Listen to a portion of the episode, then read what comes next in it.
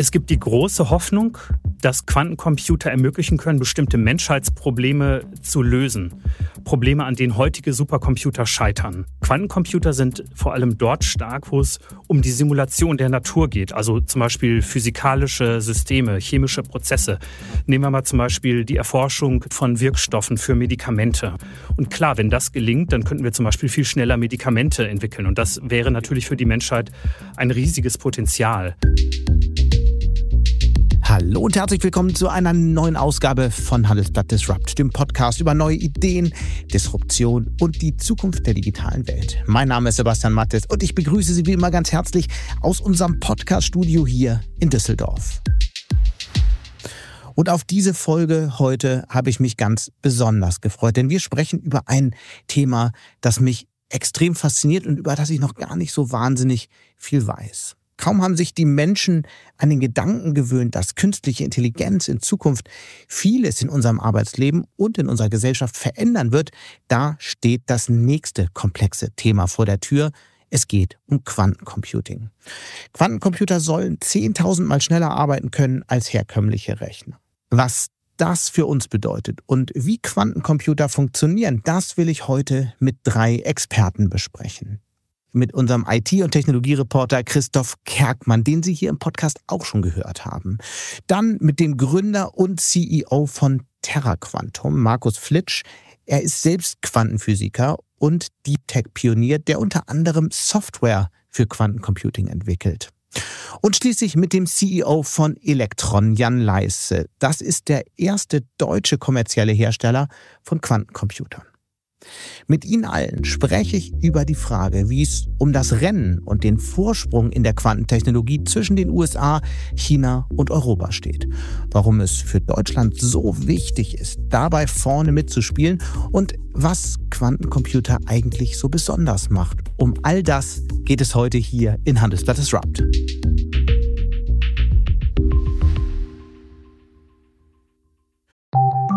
Nach einer kurzen Unterbrechung geht es gleich weiter. Bleiben Sie dran. ChatGPT und andere Technologien verändern unsere Arbeitswelt rasant. Bei der Veranstaltung Work in Progress diskutieren wir in der Handelsblatt Media Group die Zukunft des Arbeitsmarktes, HR-Trends, KI, mentale Gesundheit und neue Leadership-Perspektiven. Sei am 13. und 14. Juni in Düsseldorf oder virtuell dabei und melde dich jetzt an unter work-progress.de. Und damit kommen wir jetzt zu meinem ersten Gespräch mit meinem Kollegen Christoph Kerkmann, der die Tech-Szene in Deutschland und in der Welt seit Jahren beobachtet und der jetzt hier vor mir im Studio steht. Hallo Christoph. Hallo Sebastian. Wir sprechen ja heute über Quantencomputing und die Idee ist halt, eine ganze Sendung zu machen, in der wir die unterschiedlichsten Seiten beleuchten und deswegen sollen wir vielleicht mal ganz grundsätzlich beginnen. Du hast ja selbst Kinder. Wie würdest du denen erklären, was ein Quantencomputer ist? Oha, eine sehr große Aufgabe. Ich weiß nicht, ob ich es so erklären kann, dass es meine Kinder verstehen, aber vielleicht so, dass meine Frau ungefähr eine Idee hat. Ja. Quantencomputer, das hört man am Namen, machen sich die Gesetze der Quantenmechanik zunutze. Und mhm. an der Stelle wird es natürlich unheimlich kompliziert. Es geht nämlich darum, das Verhalten von Teilchen im atomaren und subatomaren Bereich zu nutzen, um Berechnungen anzustellen. Und die theoretischen Grundlagen sind natürlich, wenn es um Quantenmechanik geht, unheimlich komplex. Was wir als Laien verstehen können, hm, Anders als klassische Computer haben Quantencomputer keine Schaltkreise. Bei mhm. klassischen Computern kennen wir das, da gibt es Schalter, die können 0 oder 1 einstellen und das kann man als Grundlage nutzen für Berechnungen. Bei Quantencomputern ist es so, dass die Systeme quantenmechanische Zustände auslesen. Es geht also darum, wie sich diese kleinsten Teilchen verhalten. Das kann zum Beispiel ein geladenes Atom sein. Und da nutzt man bestimmte Dinge in, diesem, in dieser Quantenmechanik. Ähm, das, was halt sehr bekannt ist, ist, dass zum Beispiel man nicht weiß, wo sich ein Teilchen gerade aufhält. Das Ganze ist äh, populärwissenschaftlich bekannt äh, durch die Geschichte von Schrödingers Katze. Mhm. Und äh, das macht man sich zu, äh, zunutze. Die kleinste Informationseinheit ist also nicht ein Bit, wo man eine 0 oder eine 1 hat, sondern ein Quantum-Bit oder ein Qubit, das eben nicht nur 0 oder 1 sein kann, sondern beliebig viele Zustände mhm. dazwischen annehmen kann. Und das ist im Prinzip die Grundlage, um viele Rechen Operationen parallel durchführen okay. zu können. Das mit ich, der Katze erklären wir nachher noch. Da steigen wir jetzt mal nicht tiefer ein. Aber vielleicht gehen wir mal einen Schritt zurück. Was heißt denn das jetzt konkret? Was kann denn der Quantencomputer anders machen als bisherige Computer? Es gibt die große Hoffnung, dass Quantencomputer ermöglichen können, bestimmte Menschheitsprobleme zu lösen. Probleme, an denen heutige Supercomputer scheitern. Weil sie zu langsam sind. Weil sie zu langsam sind, weil sie auch von ihrer Architektur her nicht dafür geeignet sind. Mhm. Quantencomputer sind vor allem dort stark, wo es um die Simulation der Natur geht. Also zum Beispiel physikalische Systeme, chemische Prozesse. Aha. Nehmen wir mal zum Beispiel die Erforschung neuer Materialien für Batterien. Okay. Da muss man dann Materialkombinationen durchspielen. Das ist wahnsinnig komplex. Da gibt es wahnsinnig viele Varianten. Damit dann am Ende alles perfekt aufeinander genau. abgestimmt oder, ist. Oder zum Beispiel die Entwicklung von Wirkstoffen für Medikamente. Und die Idee ist, mhm. dass Quantencomputer bestimmte Kombinationen sozusagen simulieren, identifizieren und man dann danach dann mit einer viel kleineren Zahl von Kandidaten ins Labor geht und damit diesen Forschungsprozess unheimlich beschleunigen kann. Und klar, wenn das gelingt, dann könnten wir zum Beispiel viel schneller Medikamente entwickeln. Und das wäre okay. natürlich für die Menschheit ein riesiges Potenzial. Ein Experte von BASF hat mir mal vor ein paar Monaten gesagt, wenn die Technologie mal so weit ist, dann ist sie disruptiv. Schauen wir mal ein paar Jahre in die Zukunft, wenn dann der erste wirkliche Quantencomputer in Betrieb ist und vielleicht viele weitere. Ist dann so eine ferne Vision, dass wir alle einen Quantencomputer zu Hause haben? Also werden diese neuen disruptiven Geräte all das ablösen, was wir heute sehen? Vielleicht der Quantencomputer in der Tasche? Nein, das erscheint derzeit sehr, sehr unwahrscheinlich. Also was wichtig ist fürs Verständnis, diese Quantencomputer sind so, wie sie jetzt konzipiert sind, nicht gedacht als Ersatz für einen PC oder für ein Smartphone. Ähm, also kein sie, Quantentablet. kein Quantentablet.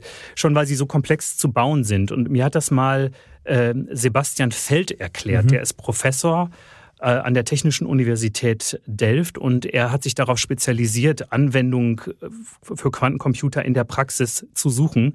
Und er sieht in Quantencomputern eher eine Ergänzung für klassische Computer, zum Beispiel für High-Performance-Computer. Wir hören uns das mal an. Ja, wir nennen das ähm, Beschleuniger oder Accelerator, Acceleratoren.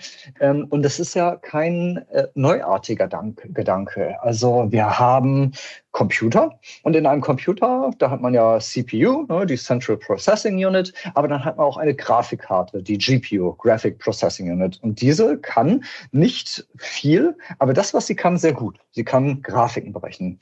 Und dann gibt es neuerdings beispielsweise TPU, Tensor Processing Unit, womit man halt schnell Matrizen multiplizieren kann. Und das ist gut für AI-Anwendungen.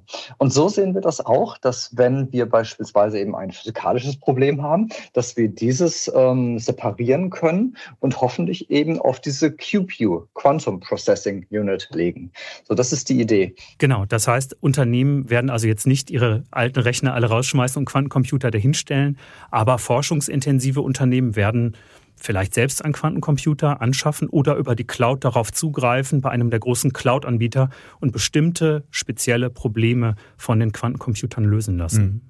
Nun ist es ja so, dass es noch gar keinen wirklichen Quantencomputer gibt. Es gibt aber viele Experten, die Unternehmen dringend raten, sich jetzt mit der Technologie auseinanderzusetzen.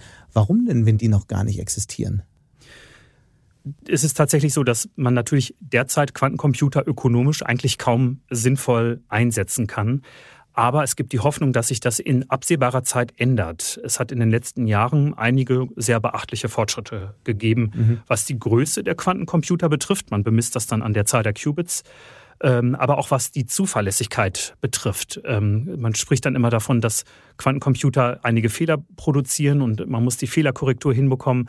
Wenn aber diese Systeme größer und zuverlässiger werden, heißt natürlich, dass insgesamt die Rechenleistung steigt. Man kann das ganz gut festmachen an den Plänen von IBM. IBM zählt zu den führenden Entwicklern von Quantencomputern und das Unternehmen veröffentlicht Roadmaps, also Zeitpläne, die recht konkret und recht ambitioniert sind. Und ähm, IBM geht halt davon aus, innerhalb von einigen wenigen Jahren Systeme zu entwickeln, mit denen Unternehmen tatsächlich einen reellen Nutzen erreichen können. Und deswegen sollten Unternehmen sich jetzt schon damit auseinandersetzen. Das meint auch Professor Feld, der mir das nochmal erläutert hat. Also ich glaube, dass die Quantencomputer, die Technologie des Quantencomputings jetzt schon in der Industrie angewendet wird. Aber nein, nicht um Geld zu verdienen, nicht um einen Marktvorteil zu erhalten, ähm, sondern eher die, äh, um sich damit auseinanderzusetzen. Also sprich, es ist eine neuartige Technologie, die sehr viel Potenzial in sich trägt. Und wenn wirklich ähm, äh, ein gewisser, eine gewisse Größe von diesen Rechnern und eine gewisse Güte von diesen Rechnern erreicht wird, dann geht es schlagartig mit dem Benefit, den man dort rausziehen kann. Das wir noch nicht. Aber nichtsdestotrotz muss man sich äh, als Industrie, aber beispielsweise auch als Universitäten mit Ausbildung äh, junger Menschen jetzt schon sich damit beschäftigen, weil ähm, es ist wie so eine Art ähm, ja, Technologieversicherung. Wenn dieses, ähm, wenn dieses System dann da ist, dann sollte man sich schon, dann sollte man schon ein paar Experten an der Hand gelernt haben. Und diese Experten können nicht einfach umschulen, denn äh, das hat mir Professor Feld auch erklärt. Ähm, es gibt schon eine große Lücke zwischen der klassischen Informatik und diesem Denken, das man braucht, um Quantencomputer mhm. einzusetzen. Nun ist es ja ein weltweiter Wettlauf. Die Chinesen arbeiten daran. IBM hattest du genannt. Google arbeitet an äh, Quantentechnologie. Wo steht denn Europa? Das ist die große Frage, die sich hier viele stellen in der Technologiebranche und auch in der Politik. Es gibt in Deutschland und Europa einige Unternehmen, die auch mit einigen Aussichten Hardware entwickeln. Wohl am bekanntesten ist das deutsch-finnische Startup IQM. Das hat zum Beispiel kürzlich bekannt gegeben, ein System für die Forschung zu verkaufen für rund eine Million Euro, also für einen Quantencomputer vergleichsweise günstig. Interessant sind aber auch andere Firmen, zum Beispiel ist Elektron ein Spin-off der Universität Siegen. Da sind mehrere Professoren mhm. drin, die über viele Jahre an der Technologie gearbeitet mit haben und das jetzt kommerzialisieren wollen. Sprechen wir gleich auch im Podcast? Ganz genau. Und äh, Elektron nutzt eine andere technologische, technologische Grundlage, um Quantencomputer zu entwickeln, arbeitet aber auch an Hardware. Was man auch beobachtet, es gibt in Deutschland einige Initiativen von Anwenderunternehmen, sprich von Unternehmen, die darauf hoffen, mhm. irgendwann mal Quantencomputer nutzen zu können. BASF als Chemiekonzern, SAP, Telekom und so weiter. Ähm, da haben sich äh, zwei Netzwerke gebildet, in denen diese Unternehmen schon sehr konkret sich auf diesen Tag X vorbereiten, an denen sie tatsächlich mal mhm. Quantencomputer sinnvoll einnutzen äh, nutzen können, um dann vorbereitet zu sein. Und dann ist die große Frage, wer soll das alles bezahlen? Weil das ist ja ein wahnsinniger Entwicklungsaufwand, da fließen Milliarden rein und die Bundesregierung hat die Programme erstmal gestoppt. Welche Folgen hat das? Tja, das werden wahrscheinlich die Unternehmer besser selbst sagen können. Was man natürlich weiß, die Entwicklung von so komplexer Hardware ist unheimlich teuer. Und es dürfte Jahre dauern, bis man diese Systeme in einem größeren Maßstab wirklich kommerziell verkaufen kann, an den Markt bringen kann. Das heißt, es gibt das, was, was gerne in der Branche so ein Tal des Todes genannt wird. Und ähm, das Programm, das die Bundesregierung zu, bislang hatte, um Startups zu fördern über das DLR, mhm. um denen halt Aufträge zu geben. Das hätte sicherlich dem einen oder anderen Unternehmen auch geholfen, diese Zeit zu überbrücken. Und insofern halte ich persönlich das für eine schlechte Nachricht, wenn diese Förderung ähm, nicht weiterläuft. Dann werden wir jetzt genauer mit zwei spannenden Vertretern aus der Industrie über diese Fragen sprechen. Bis hierhin erstmal herzlichen Dank, Christoph. Sehr gerne. Deutschland und Europa bieten ja in der Tat nicht das beste Umfeld, um Deep Tech-Themen wie KI oder Quantencomputing finanziell voranzutreiben. Aber es gibt brillante Wissenschaftler und Wissenschaftlerinnen, zum Beispiel beim Quantenstartup TerraQuantum.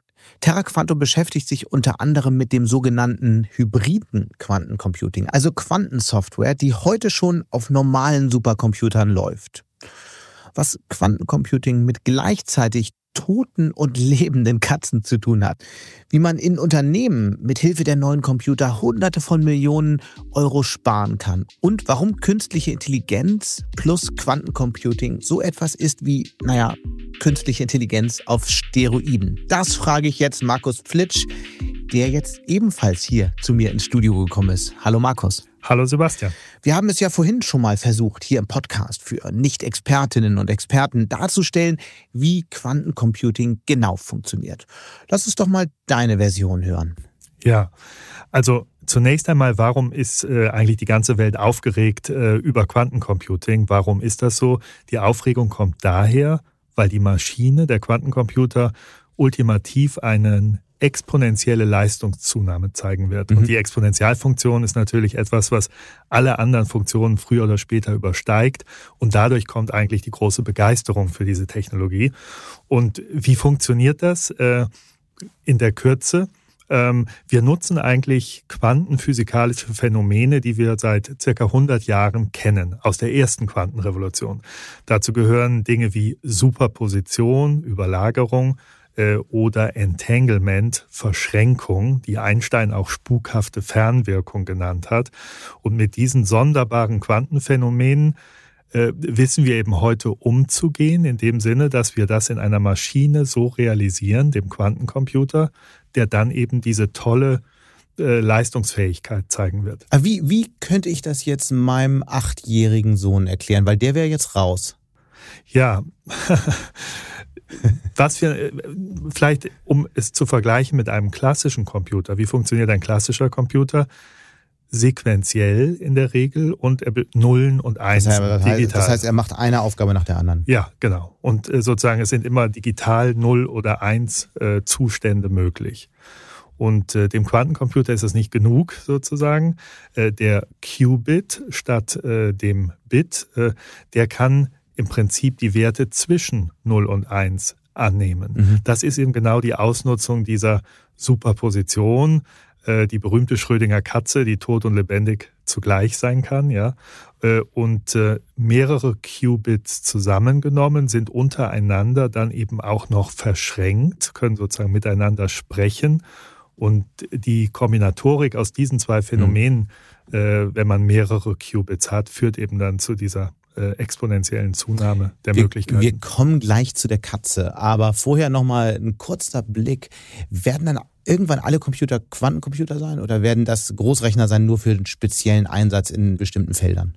Ich glaube, dass wir die Quantencomputer schon sehr stark auch in der Breite sehen werden. das heißt, deine Vision ist wie Bill Gates damals, jeder hat einen Computer auf dem Tisch, jeder hat einen Quantencomputer auf dem Tisch. Ähm, vielleicht nicht ganz so massiv, aber in die Richtung geht es. Es ist in jedem Fall so. Also fast jeder. Fast jeder, ja. Wann wird es soweit sein? Ja, das ist wahrscheinlich eine Frage von 20 Jahren, oh. die ich äh, hier ansetzen würde. Aber es wird natürlich vorher und passiert jetzt auch schon sehr, sehr viel im Sinne der neuen Generationen von Quantenchips, die sich sukzessive immer weiter verbessern. Äh, wir sind im Quantencomputing eigentlich da, wo wir äh, bei Konrad Zuse mit der klassischen IT waren. Ja, ungefähr ein ähnliches Innovationspotenzial kann man sich die nächsten Jahre hier äh, erwarten. Erklär doch nochmal in einfachen Worten und vielleicht so, dass ich es äh, heute Abend wirklich zu Hause ist, auch ähm, meinem, meinem Sohn erklären kann. Was macht ihr konkret? Was macht eure Technik? Ja, ähm, wir schreiben Quantensoftware, also wir äh, schreiben die Algorithmen, die dann auf dem Quantencomputer laufen. Aber wir begnügen uns damit nicht, weil wenn wir das tun würden, dann müssten wir jetzt auf all diese Quanten-Hardware-Entwickler warten, bis die was machen können, was man auch wirklich in der Industrie anwenden kann und was wirkliche Vorteile verspricht. Da sind die Quantenchips heute noch nicht. Ja, die sind sehr stark für Forschungszwecke, aber sie können noch nicht wirklich die Performance substanziell steigern.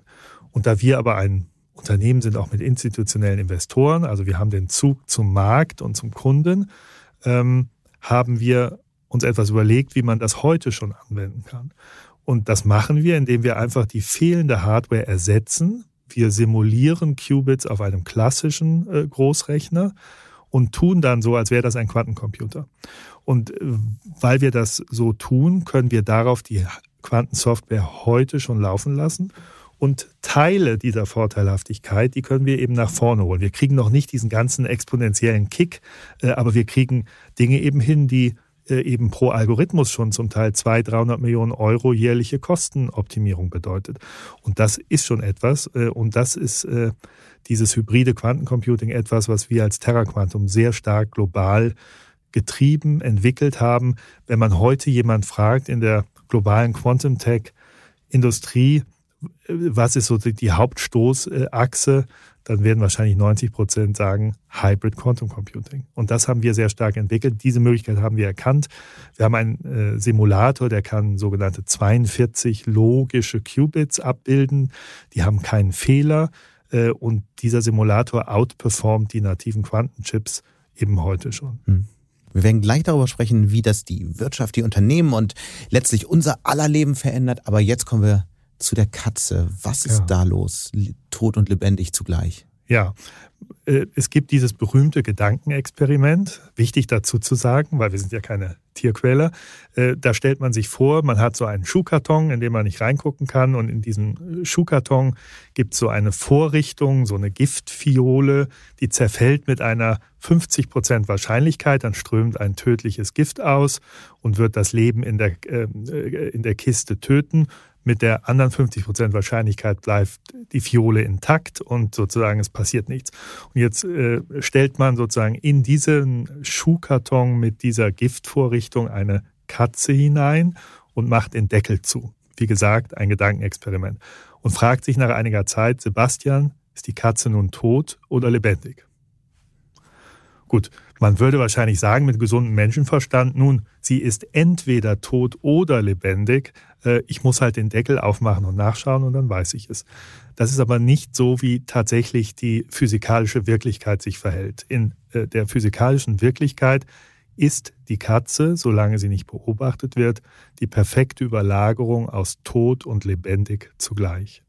Und das ist natürlich erstmal sehr schwer zu verstehen. Ich wollte es gerade sagen. Ja, und das liegt daran, dass wir sozusagen in der. Also da äh, habe ich heute Abend Schwierigkeiten, das zu Hause zu erklären. Ja, aber dann müsste man das Bild nehmen, sozusagen, es gibt äh, Objekte, die kann man als Teilchen darstellen, so kleine Kugeln, die da vielleicht dann rumrollen, oder man kann sie als Welle darstellen. Man wirft einen Stein ins Wasser und sieht die konzentrischen Kreise, die davon ausgehen. Und wir wissen heute, dass man jedes Objekt entweder als Teilchen oder in seiner Wellenartigkeit beschreiben mhm. kann. Und das machen wir beim Quantencomputer, bei den Quantenphänomenen. Da sind wir sozusagen in dieser Wellennatur dieser Objekte. Und äh, wie das so mit Wellen ist, das kennen wir ja schon so ein bisschen. Also wenn man zwei Steine in Wasser wirft, äh, dann überlagern sich diese Kreise irgendwie ja und, und, und interferieren. Und das ist im Prinzip auch das, äh, was bei der Katze passiert. Warum ist das jetzt so, so eine wichtige Erkenntnis? Was machen wir jetzt damit? Ja, das ist natürlich philosophisch eine ganz wichtige Erkenntnis, weil das heißt, dass unser reduktionistischer Materialismus so eigentlich gar nicht mehr äh, gilt oder gültig ist. Wir wissen heute über die Physik, über die Quantenphysik, äh, dass in gewisser Weise die Dinge miteinander verwoben und oder verbunden sind. Wir müssen eher von einem holistischen Weltbild ausgehen. Äh, technisch, was machen wir damit? Ja, wir haben jetzt. Aber was heißt das? Die Dinge sind miteinander äh, verbunden. Da sind wir ja jetzt fast raus aus der Physik in der Metaphysik, oder? Ähm, wir bewegen uns hier ganz feste auf den Füßen sozusagen der Naturwissenschaft. Äh, die Dinge sind verwoben dann, wenn man sie eben Quanten verschränkt. Und man kann eben heute zwei Objekte als Beispiel so miteinander verschränken, entangeln, dass wenn man die dann auseinanderzieht, dann weiß das eine Teilchen am einen Ende des Universums von dem anderen Teilchen am anderen Ende des Universums und zwar instantan. Was heißt das konkret? Nenn mal ein Beispiel. Ja, äh, das heißt, äh, jetzt in einem übertragenen Beispiel, man nimmt sich zwei Äpfel, einer ist rot, einer ist äh, grün. Den grünen Apfel nimmt man ans eine Ende des Universums, den anderen ans andere Ende des Universums und dann streicht man den grünen Apfel rot an. Was passiert mit dem roten Apfel am anderen Ende des Universums? Was passiert? Er wird grün. Eigentlich äh, unmöglich und bei jeder Beschreibung, denn äh, was sollte sozusagen den veranlassen, seine Farbe zu wechseln jetzt in diesem Beispiel? Aber die, die sind so verwoben, dass sie wissen, wir sind ein Paar Äpfel, einer ist rot und einer ist grün. Wenn der mein Partner die Farbe wechselt, muss ich sie auch wechseln, weil in Summe sind wir rot und grün, weil da die Erhaltung. Das kann man jetzt einfach so äh, theoretisch sich herleiten. Du hast ja richtig wissenschaftlich gearbeitet am ja. CERN, hast dich mit Quantenphysik viele Jahre beschäftigt. Kann man das irgendwie ausprobieren? Ja, also diese Phänomene, sowohl die Superposition, also diese Katze, die tot und lebendig zugleich ist. Wie viele Katzen hast du getötet? gedanklich, nur gedanklich, ja, einige, einige, sonst natürlich nicht. Ähm, und diese Verschränkung, äh, wie gesagt, die hat Einstein auch spukhafte Fernwirkung genannt, weil er sich auch nicht erklären konnte. Einstein hat uns mal gesagt, es gibt keine Signalübertragung größer als die Lichtgeschwindigkeit. Und diese zwei Äpfel die machen das instantan. Ja, äh, das äh, können wir uns eigentlich nicht wirklich erklären, warum die Natur so ist. Aber, aber wie, also wie kann man das testen? Ja, das kann man in, in der Tat genauso testen, wie ich es gesagt habe, dass man zwei Objekte, wir reden natürlich dann hier in der Realisierung von mikroskopisch kleinen äh, äh, Objekten, ja zum Beispiel ein Elektron äh, oder zwei Elektrone und die haben dann eine unterschiedliche Spinrichtung und die kann man so physikalisch sozusagen mit ihren Spin-Eigenschaften koppeln und dann entfernt man sie voneinander und, und sozusagen manipuliert den Spin des einen. Aber man könnte auch einfach den einen Apfel nach Neuseeland schicken, den anderen hier behalten. Ja. Dann müsste es doch auch funktionieren. Ja, äh, im sprichwörtlichen Sinne ist das auch so. Nur sozusagen das Apfelbeispiel war natürlich äh, sozusagen ein makroskopisch anschauliches Beispiel. In der Quantenphysik sind wir halt bei den kleinsten Teilchen. Weil der Apfel seine Farbe in Wirklichkeit nicht verändern kann. Ähm, ja, also die, die, die, die Quantenphänomene passieren auf der Mikroebene. Mhm. Und äh, da müssen wir sie sozusagen auch greifen und nutzen. Ja, wenn man in die Makroskopie geht, zu großen Objekten, dann verliert sich sozusagen diese Wellenartigkeit ja, in der praktischen Beobachtung. Alle Welt spricht über das Thema KI. Künstliche Intelligenz war das große Thema des Jahres 2023. Es wird garantiert ein großes Thema 2024 bleiben. Lass uns mal ein bisschen in die Zukunft schauen. Was passiert denn, wenn KI von Quantencomputern angetrieben wird? Ja, das ist ein super spannendes Thema. Äh, äh, vielleicht beginne ich sogar einen Schritt vorher ist eigentlich die Aufregung äh, im klassischen AI-KI-Bereich über Systeme, die sich selbstständig machen und dann sozusagen auf einmal intelligent werden und den Menschen äh, versklaven, ist das eigentlich sozusagen ein äh, realistisches Bedrohungsszenario. Und hier würde ich als Quantenphysiker sagen, und nicht nur ich, das kann man vielleicht etwas äh, sozusagen differenzierter sehen, nämlich in dem Sinne, ein klassischer Algorithmus auf einem klassischen Computer, der kann zwar viele tolle Dinge machen, die das menschliche Gehirn so schnell nicht machen kann, ja, Mustererkennung auf massiven historischen Daten und daraus dann eine Prognose mhm. machen, aber das ist komplett deterministisch. Und wir wissen, dass unser Gehirn, was eigentlich ein Quantencomputer ist, nicht deterministische kreative Elemente eben hat. Man wird keine Kreativität erzeugen mit einem rein deterministischen System. Und äh, wenn man sich jetzt die Quantenphysik anguckt, da ist es so, dass zumindest in dem singulären Einzelevent-Charakter, der da mikroskopisch stattfindet, so ein Geschehen, ein Quantengeschehen im Kern nicht deterministisch nicht kausal, übrigens auch nicht lokal, mhm. ferne ist. Und das heißt, wir haben es hier mit einer Technologie zu tun, die nicht eins zu eins aus der Vergangenheit in die Zukunft äh, prognostiziert werden kann. Das heißt, der Quantencomputer rechnet, das Ergebnis, was er auswirft, äh, ist auch zunehmend richtig. Das kann man dann prüfen, ob das stimmt. Und es stimmt, und dann verlässt man sich drauf. Äh, aber eben wie der Computer das genau rechnet, das wissen wir eigentlich gar nicht mehr. Und wir haben eben hier ein Element dieser Quantenzufälligkeit, ja, ähm, die hier hineinkommt, die wir nicht genau deterministisch vorhersagen können. Und deshalb AI auf einem Quantencomputer, das ist AI on Steroids. Und das ist etwas, was wir wirklich ernst nehmen müssen, weil das eben sozusagen äh, dort angreift, wo äh, das menschliche Gehirn eben immer noch seinen Differenzierungs Nenn, nenn mal Beispiele dafür. Was ist dann möglich? Klar, Mustererkennung haben wir alles gesehen, aber lass uns mal konkret werden und ein paar echte Einsatzfelder anschauen. Ja, äh, ich meine, man sieht jetzt schon an diesen Large Language Models mhm. als Beispiel. Ja, die haben eine Inflationierung der Anzahl der Parameter. Man kann das in dem Sinne gar nicht so weiter fortschreiben auf klassischen Computern. Die Compute-Zeit, die Infrastrukturkosten, die damit verbunden sind, laufen einem davon. Das heißt, hier ist eigentlich schon die nächste Welle, äh, dass man diese Dinge Quanten optimieren muss. Wir beispielsweise haben ein Produkt, womit man Large Language Models um bis zu 50 Prozent komprimieren kann, um entsprechend weniger Compute-Zeit zu haben. Und ähm, wenn man jetzt. Das heißt, Sie brauchen weniger Daten, um trainiert zu werden, oder Sie verstehen korrekt. die Daten einfach schneller? Äh, sowohl als auch. Okay. Ja, sowohl als auch. Ähm, und äh, das eröffnet dann natürlich auch Möglichkeiten, wenn ich denke, äh, in, im, äh, im Design von Molekülen wiederum. Ja, mhm. die Fragmente, die es da gibt, es gibt viel mehr als äh, Wörter sozusagen. Ja, das heißt, da gibt es eine exponentielle Zunahme der Kombinatorik und daraus was Sinnvolles zu machen, das wird einem mit einem klassischen Rechner nicht gelingen. Ja, und das sind Dinge eben, wo äh, der Quantencomputer und so eine QAI ähm, wesentliche Veränderungen bringen kann. Nochmal ganz konkret werden. Lass uns auf den Alltag schauen. Was ist dann radikal anders in einer Quanten-KI-Welt? Ja, in einer Quanten-KI-Welt. Was ist dann da, anders, wenn ich morgens aufstehe? Ja. Und das möchte ich sagen, wir sind da morgen noch nicht. Das ist eins dieser eher langläufigen Themen. Äh, aber, äh, ich komme gleich mal zurück, ähm, im langen Bild werden wir uns auf Applikationen verlassen, von denen wir nicht mehr genau durchdringen, wie der Rechner das tut.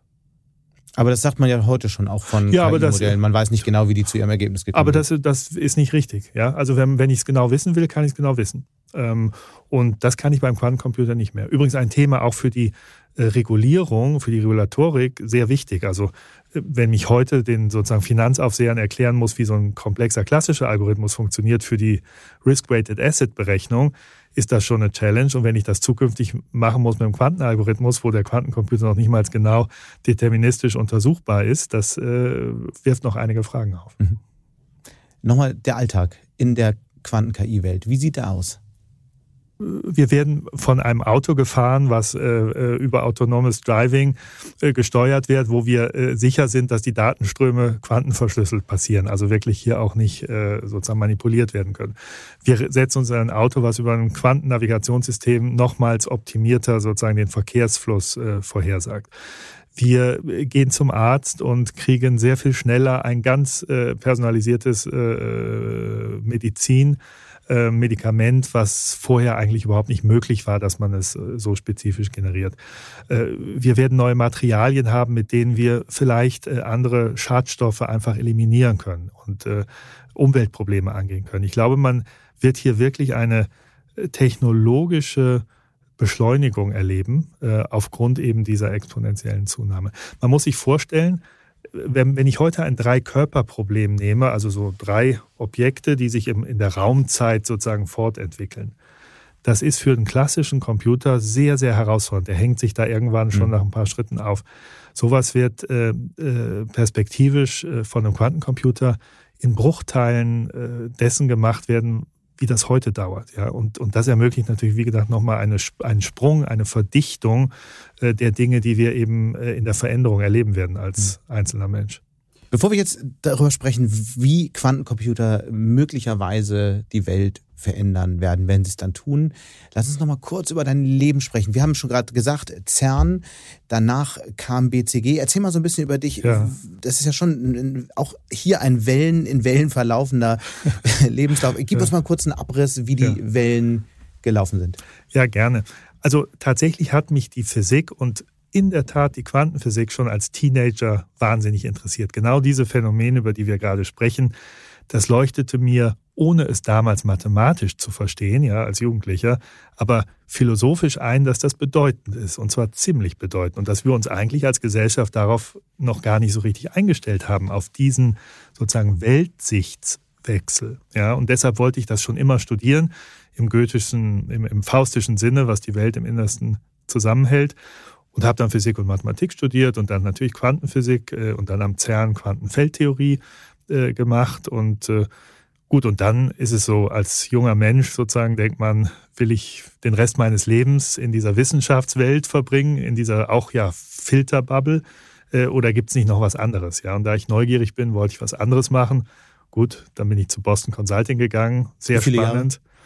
Ähm, viereinhalb Jahre mhm. Und äh, war in Europa und äh, Nordamerika äh, und das gibt natürlich einen super äh, Headstart, Quickstart in die Wirtschaftswelt und bin dann von dort ins Banking gegangen, habe danach als Finanzvorstand gearbeitet für ähm, auch äh, Portfoliounternehmen von mittelständischen Private Equity Buyout Fonds äh, und habe nach meinem letzten Exit vor circa fünf Jahren gesagt, ich möchte zurückkommen zu der Passion meines Lebens, Quantenphysik, und das aber sozusagen kommerziell jetzt betreiben. Erzähl noch mal ein bisschen über das Unternehmen, das du verkauft hast.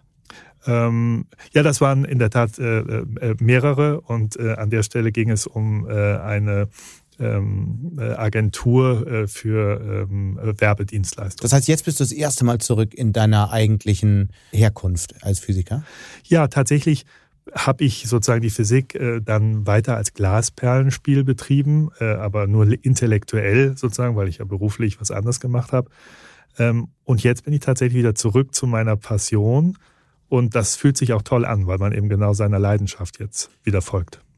Lass uns mal über die Welt sprechen, in der Quantencomputer Standard geworden sind, in der Quantencomputer vielleicht nicht auf jedem Schreibtisch, aber auf vielen Schreibtischen und in vielen Serverräumen von Unternehmen stehen. Wie sieht diese Welt aus? Wie bewegt man sich durch so einen Tag in der neuen Quantenwelt? Ja, das ist eine, ist eine gute Frage ähm, und auch eine relevante Frage, weil die Disruption, glaube ich, tatsächlich kaum zu äh, überschätzen ist. Ja.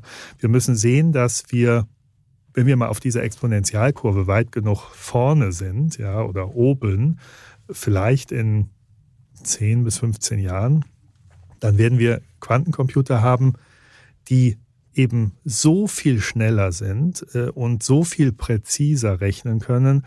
Ähm, und das wird unseren Alltag sehr verändern. Also es beginnt bei quantenbasierten Navigationssystemen, das geht über ganz viel Prozessoptimierung äh, und äh, Simulationstätigkeiten in der Industrie. Aber für den Einzelnen beispielsweise ist das Thema personalisierte Medizin ja ein mhm. großes Thema, was heute auf, mit standardklassischen Rechnern gar nicht angegangen werden kann. Wenn wir in, die, in diese Zukunftswelt des Quantencomputings gehen, dann wird es möglich sein, einem im Prinzip einen perfekten Digital Twin eines jeden Körpers anzufertigen und sozusagen das biologische Verhalten äh, im Mikrolevel zu verstehen. Das heißt, ich kann ganz gezielt hier äh, personalisiert eingreifen äh, mit medizinischen Möglichkeiten. Das wird den Alltag wahnsinnig verändern. Das ist ein richtiges Hype-Thema. Wie kam es dann eigentlich zu der Idee für Terra Quantum? Ja, ich habe äh, eben nach diesem sozusagen Ausstieg dann erstmal aus dem normalen Berufsleben äh, eine Pause gemacht, äh, habe ein paar Monate Geld gezählt. Nein, bin wandern gegangen, habe gar nicht gezählt, sondern bin wandern gegangen, habe ganz was anderes gemacht. Und äh, dabei reifte eigentlich der Gedanke, wirklich nicht wieder etwas zu machen für jemand anders und vielleicht nicht ganz deckungsgleich äh, mit dem, was man wirklich selber machen mhm. Ähm, und habe gesagt, was machst du wirklich selber? Was ist dein Hobby eigentlich? Und das war dann die Quantenphysik. Und äh, durch die sozusagen so ein Lebenslauf macht immer erst im, im, Rückblick Sinn, nicht den roten Faden. Äh, und dann ergab es sich, dass diese Corporate Finance Erfahrung, die ich natürlich gesammelt hatte, äh, hier sehr, sehr gut eingesetzt mhm. werden kann. Und so haben wir dann dieses äh, diese Firma Terra Quantum gegründet und ist was ist die Idee? Sag mal die Idee ja. in einem Satz, damit man weiß, was ist die, was die, das Geschäftsmodell, was ist der USP, mhm. ja. warum soll ich mich damit befassen? Ja. Äh, Terra Quantum bietet Quantum as a Service an. Wie Software as a Service, Quantum as a Service. Das heißt, wir wollen unseren Zielkunden, das sind in der Regel Kunden, die große, komplexe Big Data Analytics Themen haben. Denen möchten wir helfen. Also Banken zum Beispiel. Banken, Chemieunternehmen, Automotive-Unternehmen, mhm. Logistiker. Ähm, denen möchten wir helfen, sozusagen aus dieser klassischen Welt, klassische Algorithmen laufen auf dem klassischen Computer, in die Quantenwelt zu kommen. Das heißt, wir schreiben die Software, die Quantenalgorithmen und wir äh, stellen auch die, die Hardware-Umgebung zur Verfügung, dass man das heute schon anwenden kann. Und das ist hier ein, ein Kernpunkt äh, im Sinne des USPs von Terra Quantum, dass wir diese Quantensoftware, die ja in der Zukunft auf solchen Quantencomputern läuft, ja, dass wir die heute schon einsetzen. Und was kann die besser als herkömmliche Software? Ähm, die äh, Software, die ist erstmal ganz anders gestrickt. Die ist eben holistisch und nicht sequenziell. Also wenn ich da auch ein Beispiel nennen darf, was ist der Unterschied zwischen einem Quantenalgorithmus und einem klassischen Algorithmus? In einem Beispiel. Wenn ich dir die Aufgabe gäbe, sozusagen von München aus loszuziehen und herauszufinden, was ist der höchste Berg äh, in den europäischen Alpen, dann läufst du los, findest den ersten Berg noch in, in Bayern und gehst dann Richtung Schweiz, kommst zurück und hast dann wegen mir die Zugspitze und so weiter und sagst, das ist der höchste Berg, den ich gefunden habe. Das ist ein sehr zeitaufwendiger Prozess und du bist dir nie ganz sicher, habe ich eigentlich den höchsten Berg schon gefunden. Das ist ein klassischer Algorithmus. im Vergleich, wie würde das ein Quantenalgorithmus machen? Der würde sozusagen aus dem Himmel ein Betttuch abschmeißen, was den ganzen Alpenkamm überragt und dann, und dann runterfallen langsam. Und dann hast du diese eine Stelle, wo er am Mont Blanc die Spitze erreicht und dann sagt er, stopp, ich bin fertig mit der Rechnung, es kann keinen höheren Berg hier mhm. geben, es ist der Mont Blanc. Man ist sich sozusagen holistisch sicher, man macht die Dinge wiederum, Überlagerung und Verschränkung, man macht die Dinge sozusagen gleichzeitig und, und, und parallel. Und das ist ein Modell, mit dem ihr vor allem Industriekunden ansprecht. Klingt ja alles ganz toll, kann jeder behaupten oder ist es schon irgendwo im Einsatz? In der Tat, mit äh, dem Thema kann jeder behaupten, muss man wirklich sehr sorgfältig umgehen, weil es da draußen natürlich viele gibt, die sozusagen auf diesen Hype-Markt sozusagen aufsteigen, auch wenn sie nicht wirklich die Fähigkeiten haben. Es ist sehr schwer. Aber ihr habt sie natürlich. Wir haben sie. Ich meine, wir haben ähm, über 250 Mitarbeiter, davon über 150 Quantenphysiker, 14 Professoren. Das ist eines der größten Teams weltweit in Quantum. Ja, da brauchen wir uns auch vor den Amerikanern nicht verstecken, im Gegenteil. Äh, und deshalb wissen wir schon, wovon wir reden.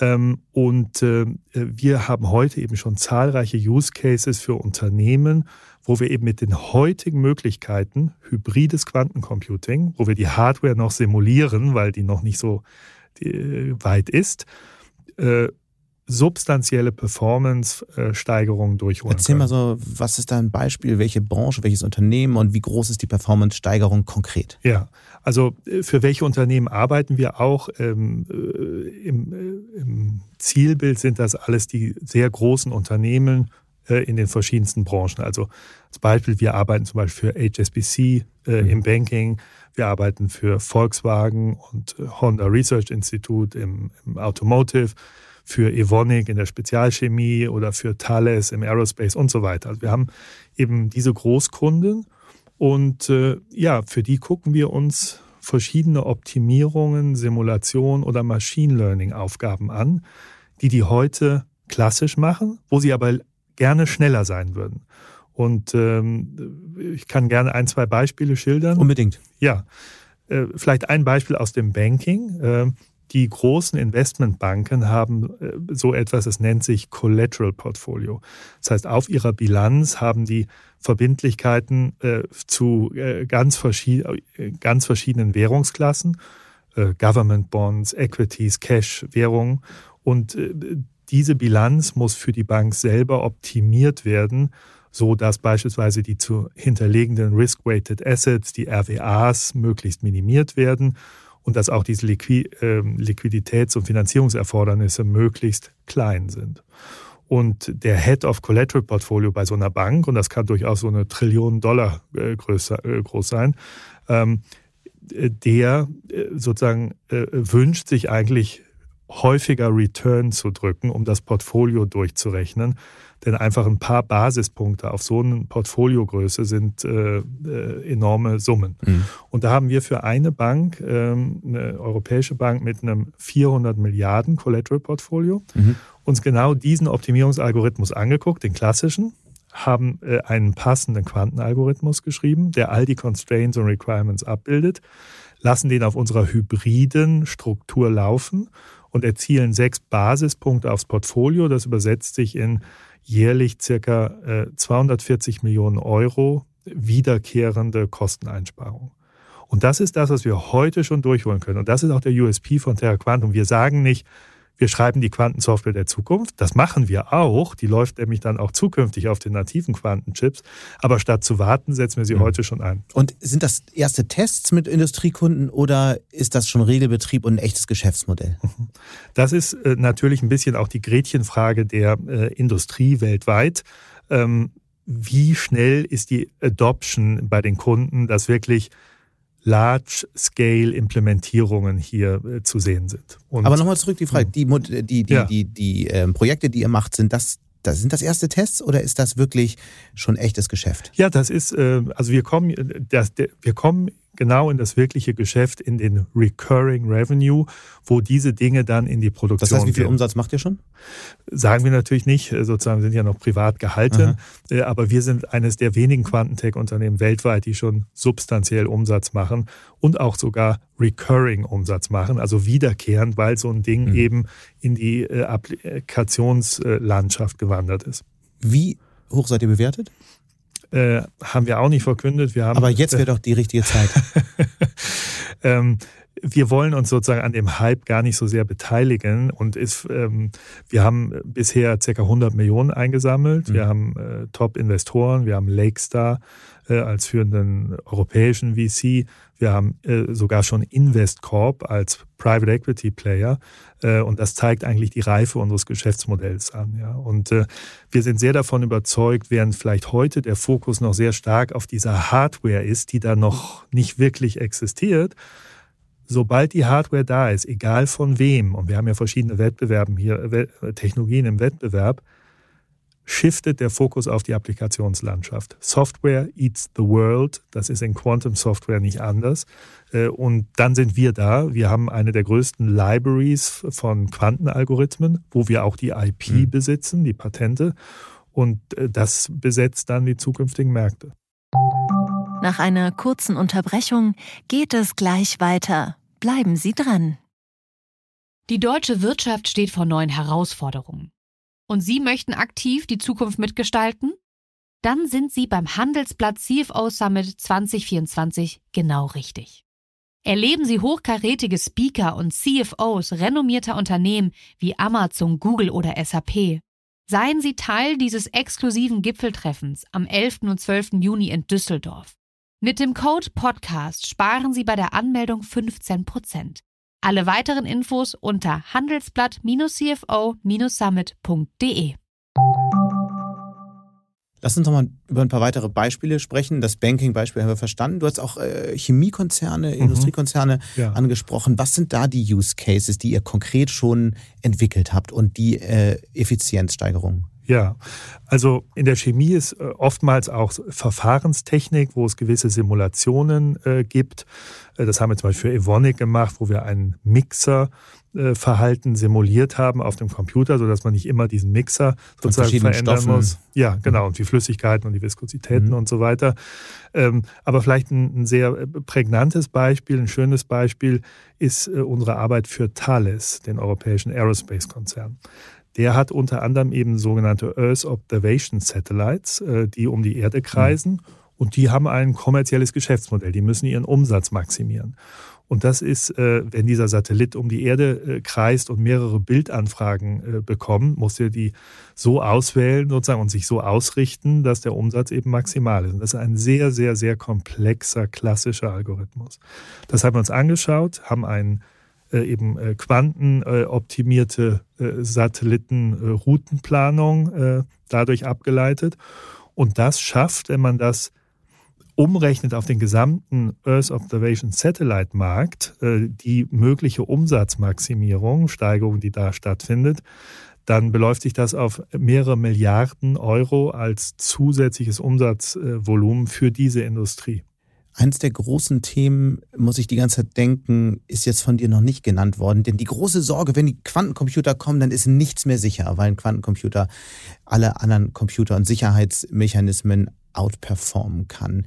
Damit beschäftigt ihr euch ja auch. Wie kriege ich jetzt mein Unternehmen sicher vor dieser Quantenrevolution?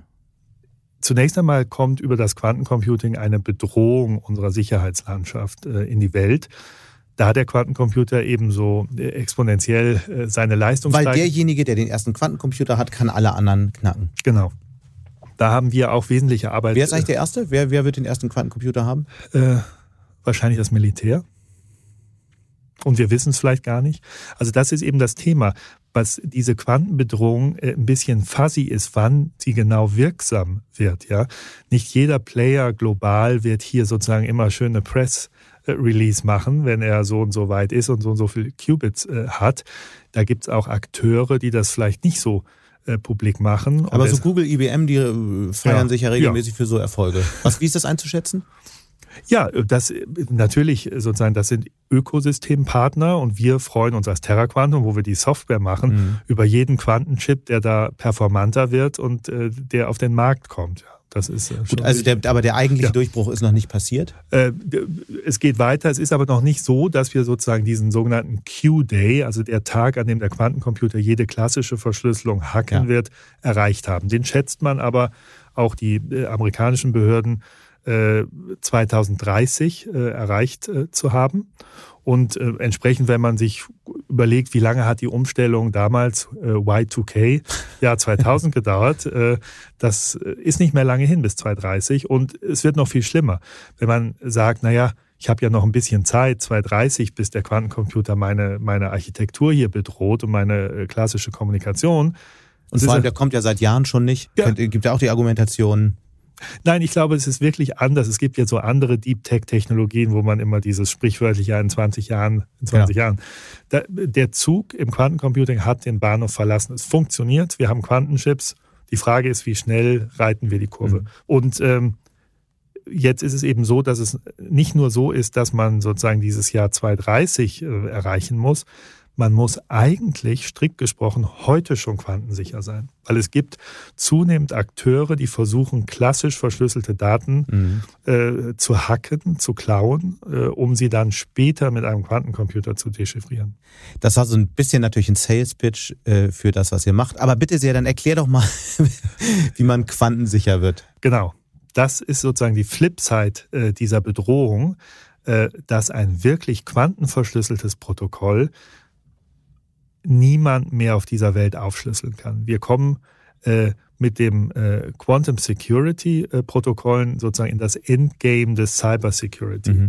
Ein wirklich quantenverschlüsseltes Kommunikationsprotokoll kann auch der mächtigste Quantencomputer nicht mehr aufschließen. Wie, wie kann das sein? Weil er eben dieses Phänomen der Quantenverschränkung nutzt. Man kann sich das so vorstellen, ein Photon, wenn man zwei Photone nimmt äh, und die verschränkt man, bleibt sozusagen beim Sender, das andere geht durch die Leitung, durch die Glasfaserleitung. Und wenn dann einer innerhalb der Leitung an diesem einen Photon manipuliert, dann merkt das das andere Photon halt instantan. Und so kann man eben quantenverschlüsselte Protokolle bauen die diese Sicherheit bieten. Das ist ein. Äh, Haben ja Geheimdienste nicht so ein Interesse an so einer Technik? Beziehungsweise sie zu nutzen, aber nicht, dass sie äh, allgemein genutzt wird? Äh, in der Tat kommen hier sozusagen geostrategische äh, Themen mit hinein, weshalb dieses Quantencomputing auch zunehmend und das ist natürlich auch ähm, ein Punkt, wo Europa sich bewusst sein muss, wie, wie, wie spielen wir das, wie gehen wir das an im Sinne der äh, Wertschöpfungskette. Das wird geostrategisch, geopolitisch und ja, das Thema Quantensecurity besonders, weil äh, es sozusagen auf der einen Seite natürlich für sich selber Sicherheit äh, bringen kann. Auf der anderen Seite verliert man damit einen ganz wichtigen Hebel sozusagen der modernen Aufklärung, äh, weil man diese Kommunikation nicht mehr mitlesen kann. Hm.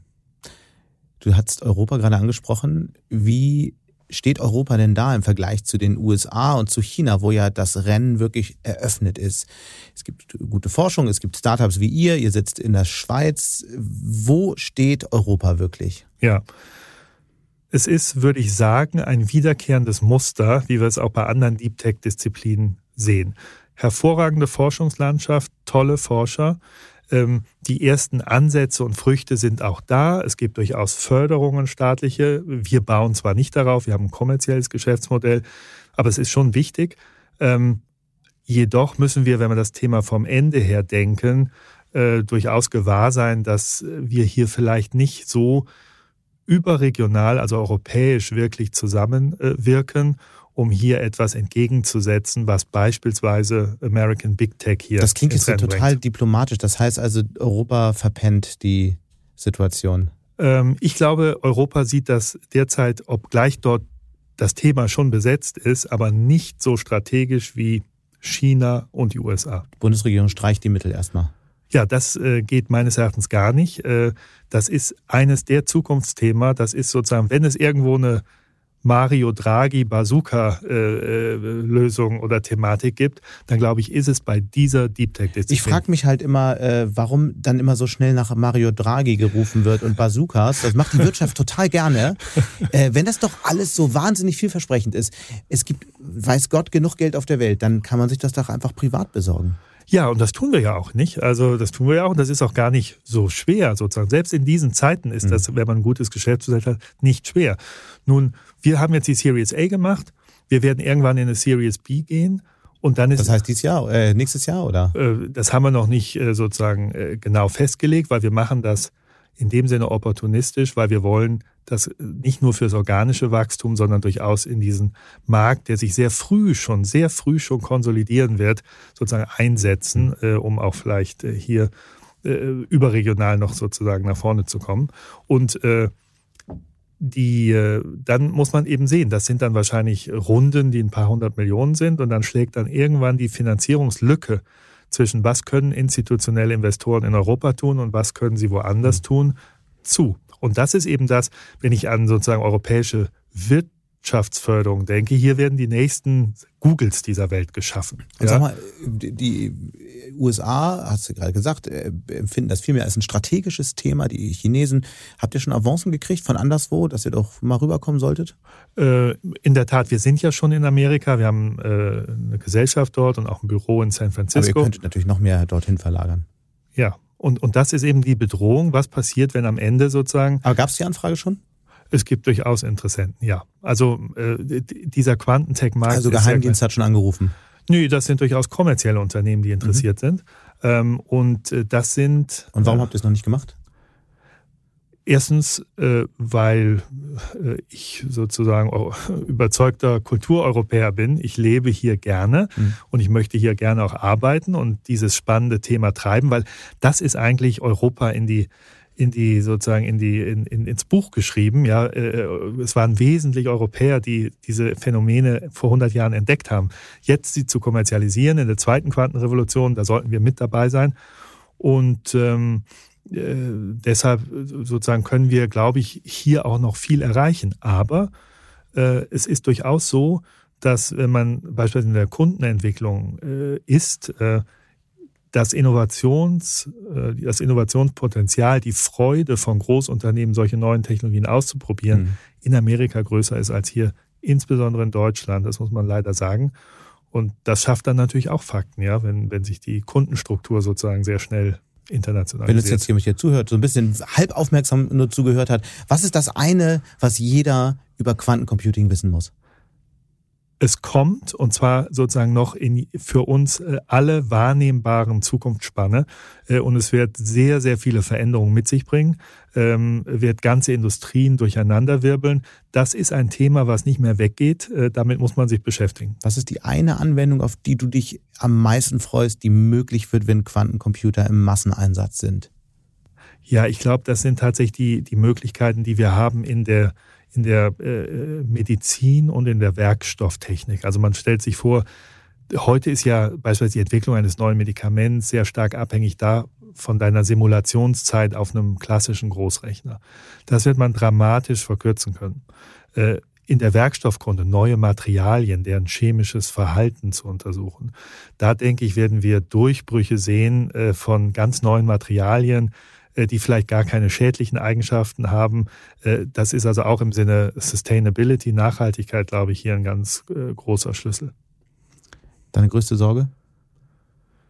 Dass wir das Thema nicht schaffen, sozusagen im, im freien Wettbewerb global zu entwickeln, sondern dass wir hier geopolitische Hürden und Schranken aufbauen und mhm. dass sozusagen das als letztendlich wirtschaftliche Waffe benutzt wird, weil eben das Unterschiedspotenzial, der eine hat es, der andere hat es nicht, so immens groß ist. Die kleine Hoffnung, warum es doch gelingen kann?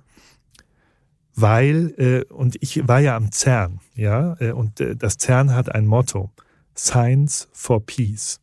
Die Wissenschaftler sind da sozusagen sehr honorig unterwegs und sozusagen stellen eigentlich die wirtschaftlichen Belange zurück. Und dieses Thema wird sehr, sehr stark von Quantenphysikern getrieben. Ja, das ist wirklich noch eine Spezialdisziplin. Das wird sich zwar kommoditisieren äh, down the line, aber noch ist es so. Und äh, ich glaube, da gibt's hoffe ich, äh, vielleicht ein bisschen eine andere Haltung, sozusagen äh, nicht alles zu tun, äh, was man tun kann äh, und hier zu gucken, dass man es fürs Gute einsetzt. Vielen Dank für diese Gedanken. Ganz herzlichen Dank, Sebastian. Und jetzt noch zu einem etwas kürzeren, aber nicht weniger spannenden Gespräch. Und zwar zu meinem Interview mit Jan Leisse, dem CEO von Electron. Er hat mal als Bauingenieur angefangen, war dann Restrukturierer bei einer Unternehmensberatung. Dann hat er beim Heizungsbauer Fissmann gearbeitet und schließlich im Familienunternehmen Albrecht Bäumer, das Anlagen für die Schaumstoffherstellung produziert.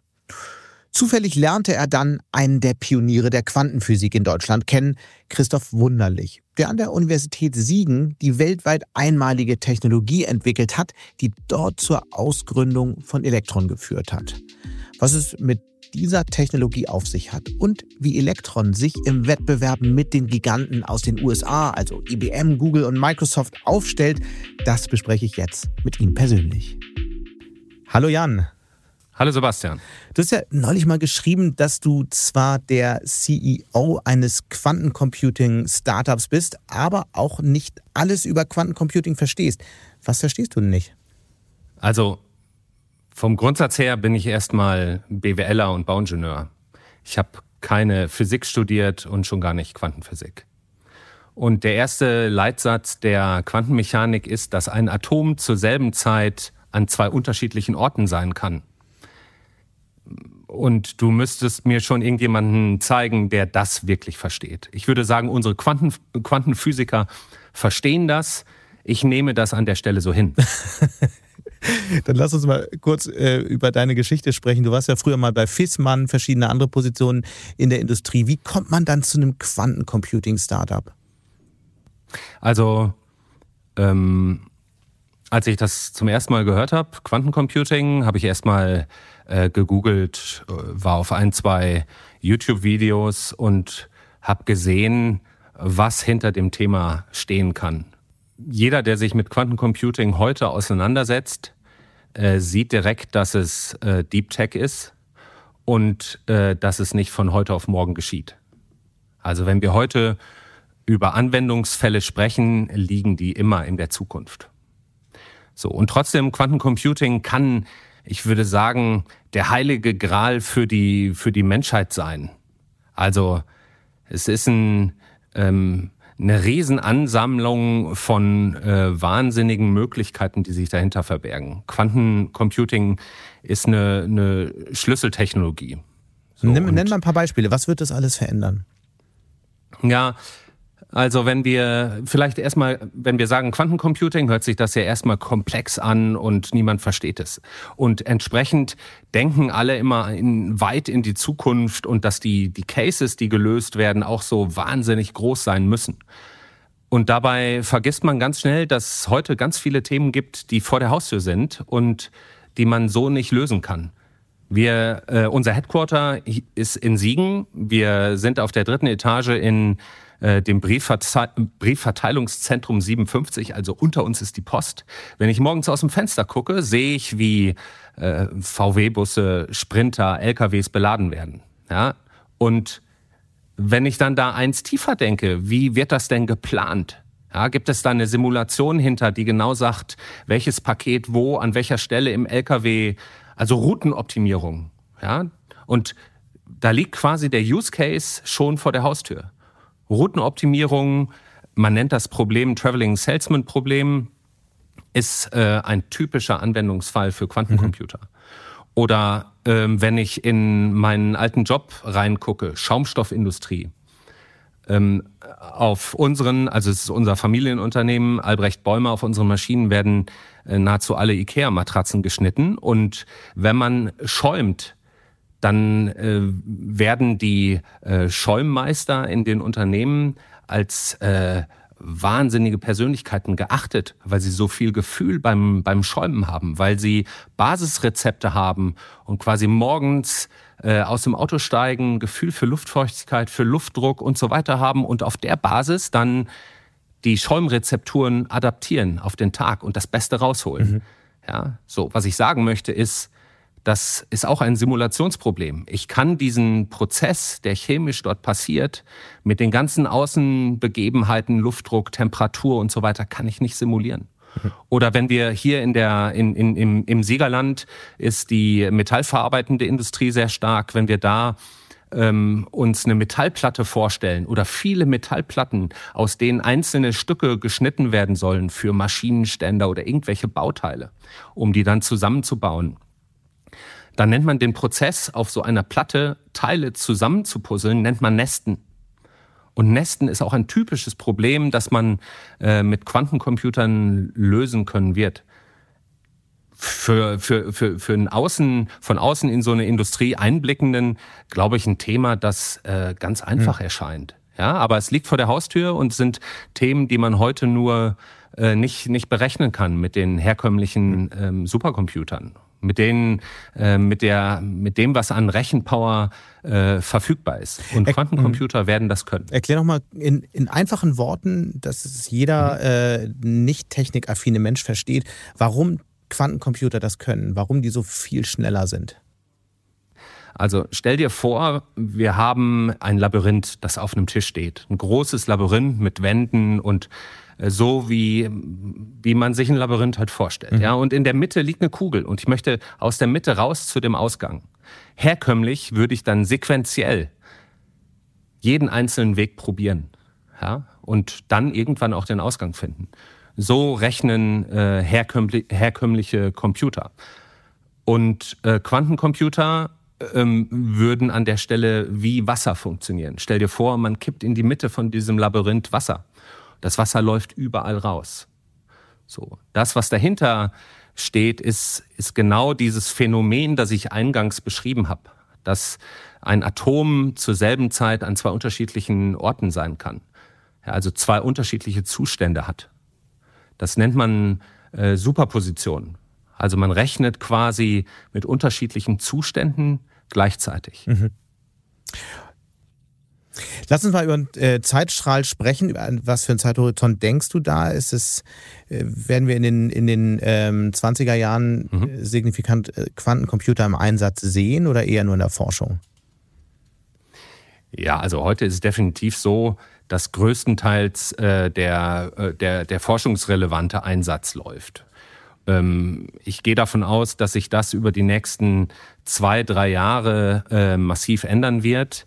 Es wird immer ein sehr starker Link zur, zur Forschung bestehen, aber es wird erste Use Cases geben und es wird auch mehr in der Industrie dafür getan, dass so Use Cases überhaupt ans, ans Laufen kommen. Okay. Wann kommt euer Quantencomputer, äh, wann ist der marktfähig? Also unser, unser Quantencomputer ist marktfähig. Wir mhm. verkaufen an äh, Forschung. Ja, bisher haben wir vier Maschinen verkauft und ähm, das, was als nächstes kommt, ist der industrierelevante Ansatz.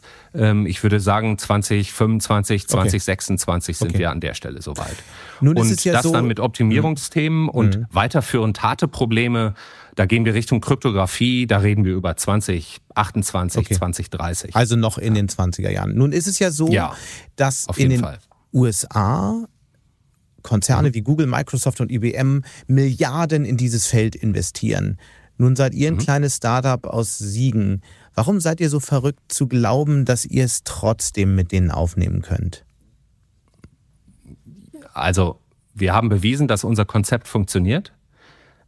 Ähm, in unserer Technologie äh, stecken Jahrzehnte Forschung. Der Proof of Concept ist da.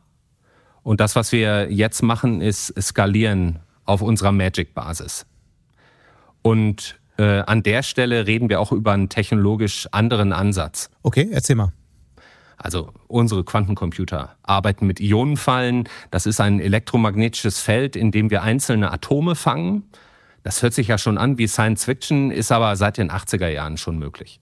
Kann ich nochmal verstehen, inwiefern sich das unterscheidet von dem, was die äh, großen Tech-Konzerne machen? Die großen Tech-Konzerne Google, IBM, Microsoft arbeiten mit Superconducting Qubits. Das sind äh, Chips, also herkömmliche Chips, mhm. auf denen ähm, auf die quantenmechanische Schaltkreise aufgebracht werden. Also das, was unser Atom, das, was unser Atom oder unser Ion in der, in der Ionenfalle tut und damit wird es zum Qubit. Das wird eben äh, als Schaltkreis aufgedruckt. Okay. Und äh, welcher ja. Vorteil ist, äh, hat das Verfahren, das ihr in Siegen verfolgt? Ja, also der große Vorteil ist natürlich, dass wir erstmal mit äh, Atomen arbeiten. Und egal wo wir sind, ob in Siegen, Frankfurt, Berlin oder auf dem Mars, äh, ein Atom ist immer genau gleich dann, dann haben wir Vorzüge in unserem System, die insbesondere darauf basieren, dass wir nicht artificial irgendwas herstellen müssen, sondern mit Atomen rechnen. Und so kommen wir zu einem hundertfach niedrigeren äh, Error Correction Overhead. Also Und, der mh. angestammte Fehler ist von Hause aus schon geringer. Und warum sieht man das nur in Siegen und nicht im Silicon Valley? Also wir haben auch einen äh, amerikanischen Marktbegleiter und es gibt schon in Europa auch noch andere Player, die die Technologie verfolgen. Hm. Ähm, aber die, diese Einzigartigkeit, nämlich die Ionen dann mit Mikrowellen zu programmieren, hm. das ist äh, in Siegen entwickelt. Das trägt die Handschrift von Christoph Wunderlich. Wir müssen jetzt noch über ein ernstes Thema sprechen, nämlich Bitte. erinnert mich das es, die Technologie ist viel weniger komplex, aber ähm, es besteht die Sorge, dass sich Geschichte wiederholt. Nämlich gab es vor vielen Jahren mal eine andere Technologie, die in Deutschland entwickelt wurde am Fraunhofer Institut, die MP3, das MP3-Dateiformat. Äh, das mhm. ist dann aber außer, in Deutschland erfunden, in Deutschland entwickelt worden, außerhalb von Deutschland zur Marktreife gebracht worden und zu einem Standard für eine gesamte Industrie. Wie, mhm. wie groß ist deine Sorge, dass das hier möglicherweise wieder passiert? Ja, die, also die, die Sorge ist auf jeden Fall berechtigt. Wenn man äh, CEO von einem Quantencomputing-Startup ist, dann identifiziert man sich mit Deep, Deep Tech und sieht noch andere Technologien. Bei allen gilt dasselbe. Wir sind hier in Deutschland und in Deutschland, in Europa Deep Tech-Themen voranzubringen. Ich würde sagen, bezüglich Umfeld, ähm, Investitionsvolumina, mhm. äh, Regulat Regulatorik und, und weiterem ist das nicht so der beste Playground. Mhm. Jan, ganz herzlichen Dank. Sehr gerne, Sebastian. Und damit sind wir auch schon wieder am Ende von Handelsblatt Disrupt. Wie immer freuen wir uns über Kommentare in der Handelsblatt Disrupt LinkedIn-Gruppe. Sie können mir natürlich auch eine E-Mail schicken. Die Details finden Sie in den Show Notes. Dank an dieser Stelle auch für die Unterstützung von Florian Pape und Regina Körner und Migo Fecke von professionalpodcast.com, dem Dienstleister für Strategieberatung und Podcastproduktion. Und damit wünsche ich Ihnen jetzt frohe und geruhsame Festtage und wenn Sie mögen, dann hören wir uns nächste Woche wieder. Ihr Sebastian Mattes.